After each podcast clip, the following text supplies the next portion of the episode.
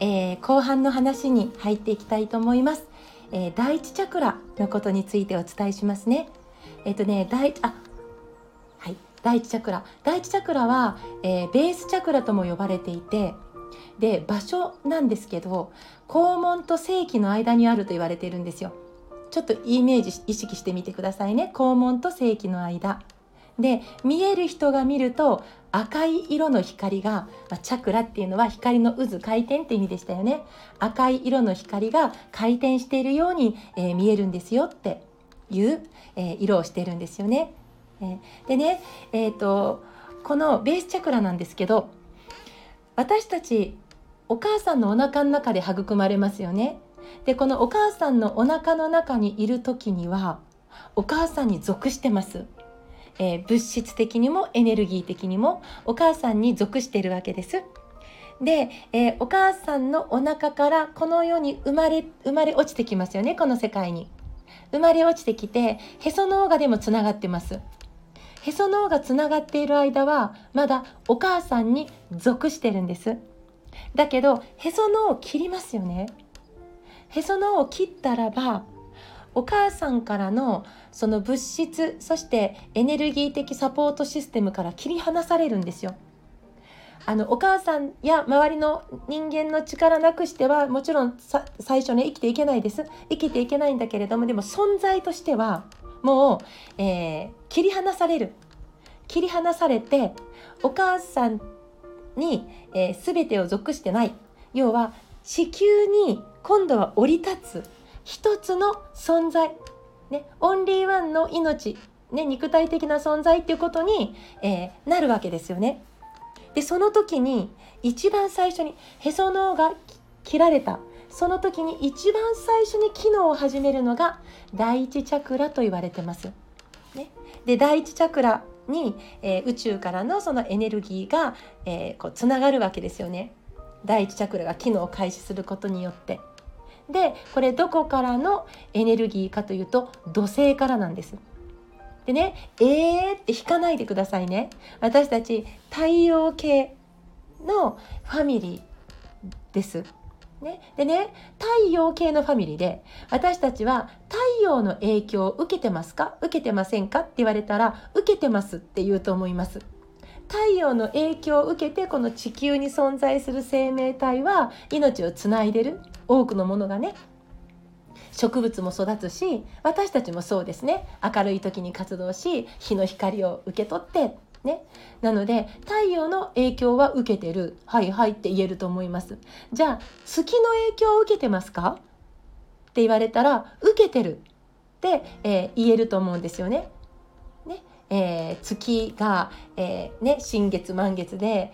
ね、あれだけ海の、えー、波の高さが変わるぐらいこの地球そのものが影響を受けてるし私たちだって、ねそのえ特に女性はね、え排卵そして、え生理、ね、月経の開始生理の始まり、ねえ排卵が起こるっていうのが新月そして、えーと、満月のこの、えー、なんていうかな月の運行の影響を受けていたんですよね。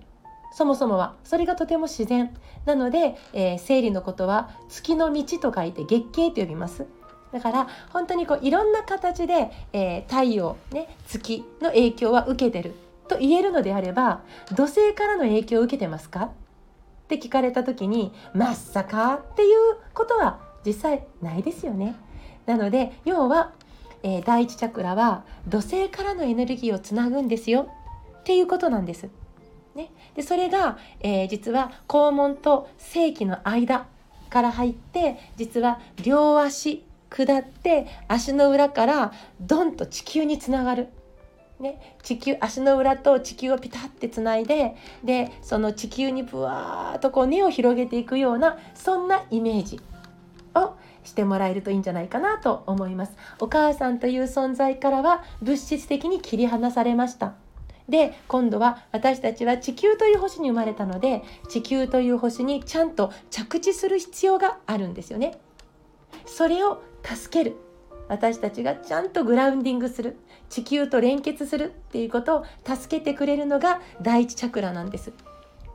ね、でそれはまた言い換えれば、えー、生まれたて。出来たてほやほやの肉体と魂とをしっかりとつなぐっていうことにも実はつながっていくわけなんですけど、ね、なので第一チャクラのテーマは地球との連結、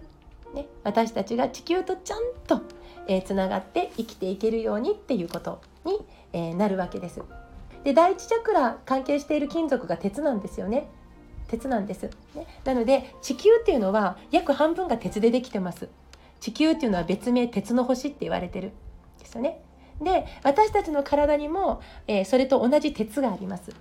ね、なので私たちの体の鉄と地球の中にある鉄がしっかりとまたここで共鳴することが、えー、地球との連結にもつながっていく。っていうふうにも、えー、言えるわけなんですけど。でねえっ、ー、とここでまたねちょっと説明を加えたいんですけどベースチャクラ第一チャクラ、ね、先ほども言ったんですが土星、ね、のエネルギーを、えー、つないでいる。ね、ベースチャクラがしっかりと機能していたら土星からのエネルギーがしっかりと供給され続けるので私たちはドンと地に足がついてるっていうことになるんですよね。地に足がついてる感じっていうのはとても安定感があって安心感があります。ね、でその地に足がドンとついてる状態っていうのはその確かさなんですよね。私はここにいるという確かさにつながっていくわけです。生まれてから一番最初に私たちが何をする必要があるかって言ったらば私はここにいるっていうその自分自身の輪郭存在の確認ですよねこれが生まれて一番最初にする私たちの仕事だと思います確かさなんですよ。私はここにいる。肉体を持ってね。私はこの地球という星にここにいるという。ベースチャクラが健全に機能していたらその確かさが確かさがあるわけですよね。えでそうすると、ね、この確かさっていうのは、えー、自分を作っている輪郭がその確かさをしっかりと助けてくれるでしょ。私たちの輪郭っていうのは私と私じゃないものの境界線なんです。私と私じゃないものの境界線それがしっかりとしていくことで私というものをどんどん、えー、認識することができるし私とは違うものもまた認識していくことができますそして私というものの確かさがあれば私ができることと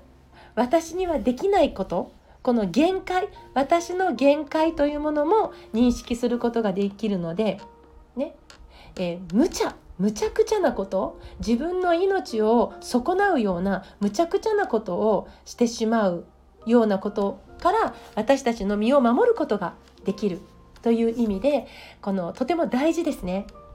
この、えーと、ベースチャクラがしっかりと機能しているっていうことが大事。なので私は今ここにいる、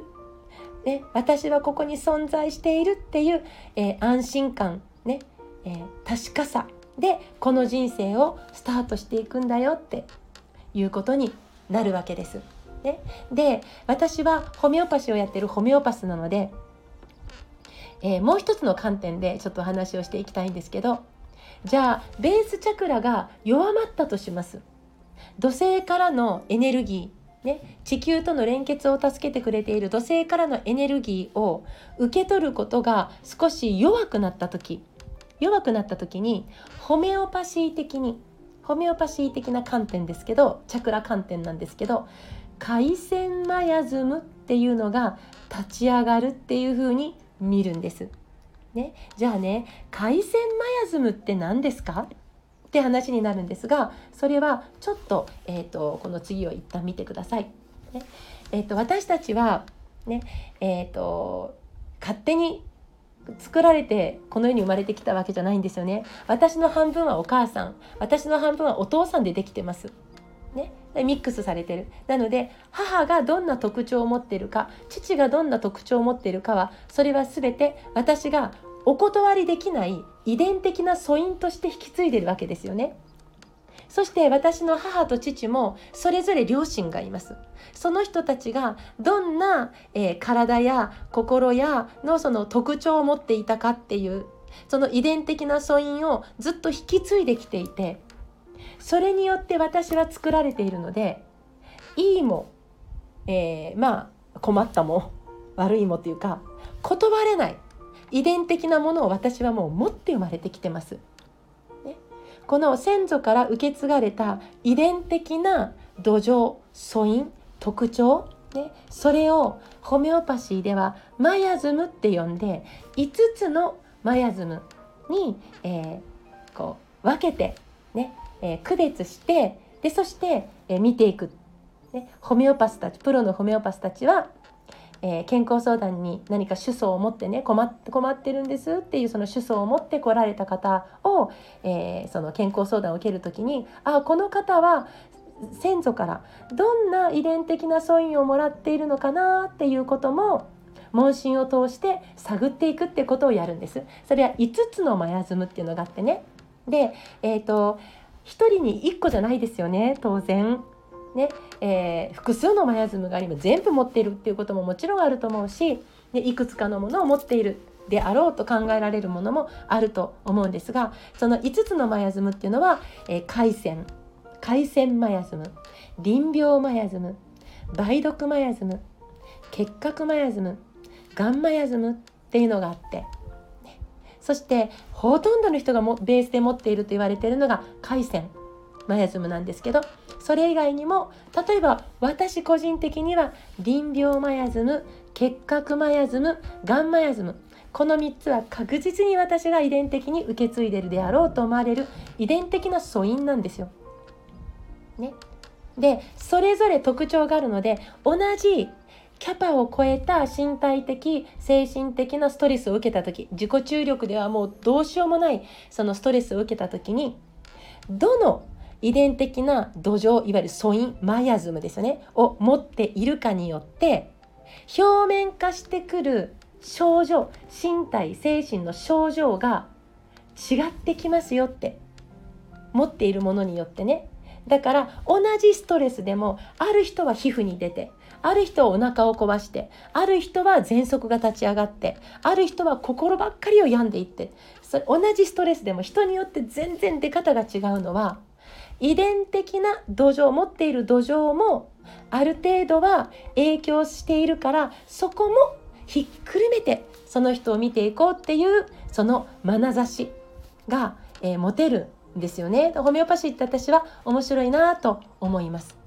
で、えー、ホメオパシー的に見るとねこのベースチャクラ第一チャクラが、えー、ちょっと弱ったら、ね、弱って土星のエネルギーを受け取れなくなったら海鮮マヤズムが立ち上がるって言われてるんですよ。ね、海鮮マヤズムって遺伝的な素因、ね、寝てくれてればいいんです。遺伝的な素因でも持ってても、えー、それが立ち上がらなければだけど立ち上がってしまったらということでもしこの続きを聞いてみたいなと思ってくださった方は是非、えー、井上真由美事務局主催の「えー、チャクラの話し会にご参加お待ちしてます。